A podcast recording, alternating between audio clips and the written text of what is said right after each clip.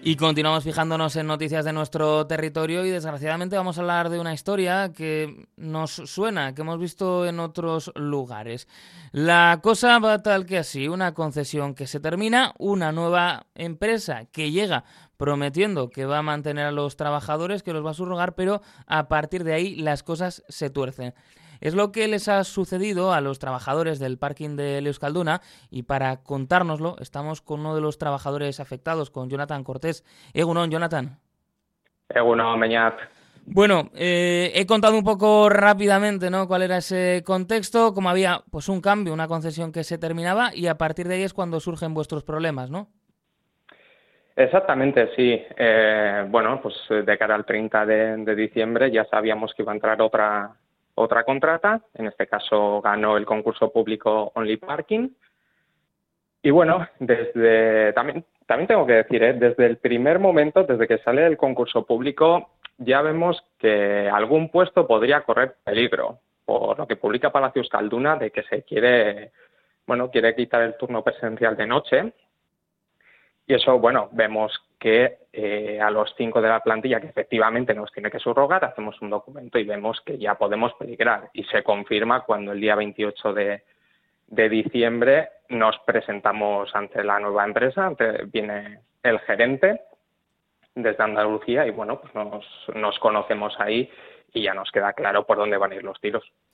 A partir de ahí lo que suceden son también cambios en las condiciones ¿no? que habéis tenido hasta entonces y quizá em, pues lo que pueda ser una búsqueda de desembarazarse de esos eh, trabajadores, ¿no?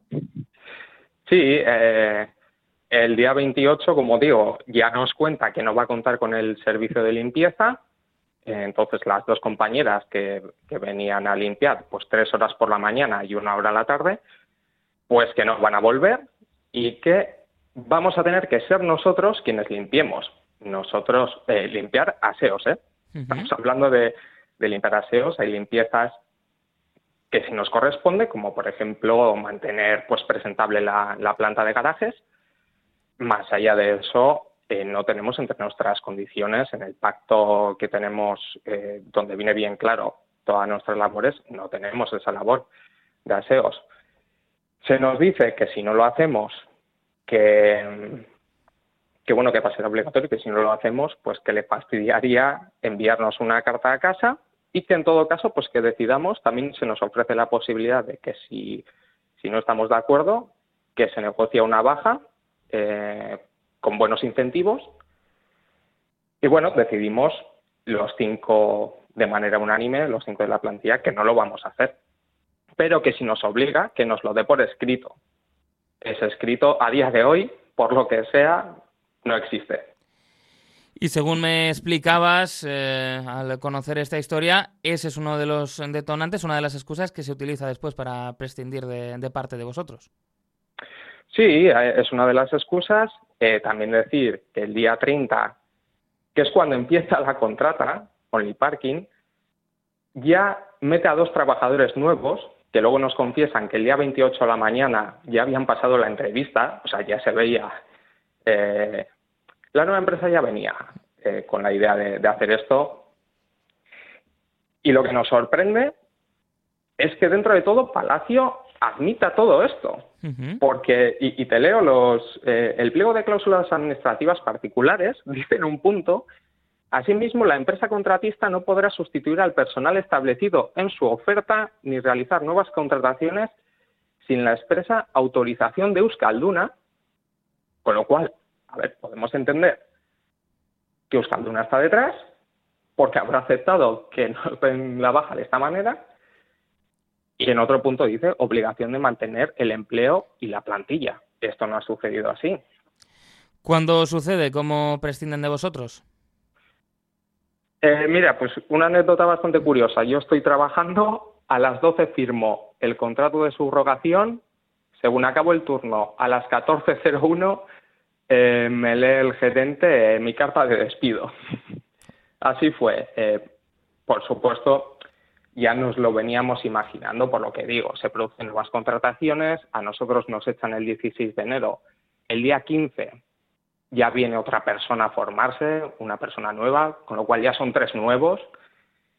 Eh, y el resumen de todo. Esto es público, todo lo que cuento es público, ¿eh? Se puede acceder a la web de Euskalduna, a la parte de licitaciones y descargarse todos los pliegos y todo.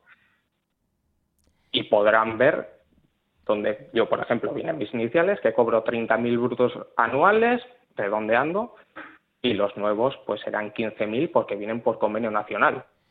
El ahorro es evidente.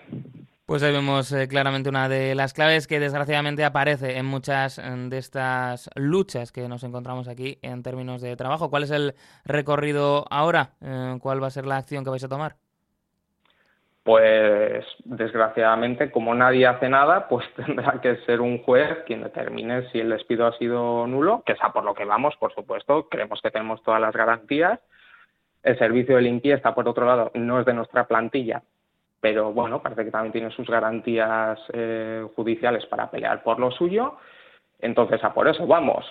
Mm, el día 27 tuvimos la conciliación, no se llegó a ningún acuerdo, así que nada, pues determinará un juez, visto que no hace nada nadie, ni Palacio, ni Diputación, que al final eh, Euskalduna Jaureguía es una sociedad, eh, una sociedad foral, pero bueno, eh, ha, sido avisado una irrementería, Teresa la espada, nadie hace nada. Pues Jonathan, es que casco por haber charlado con nosotros esta mañana y mucho ánimo para lo que tenéis por delante. Es que ricasco, Beñat. Un abrazo.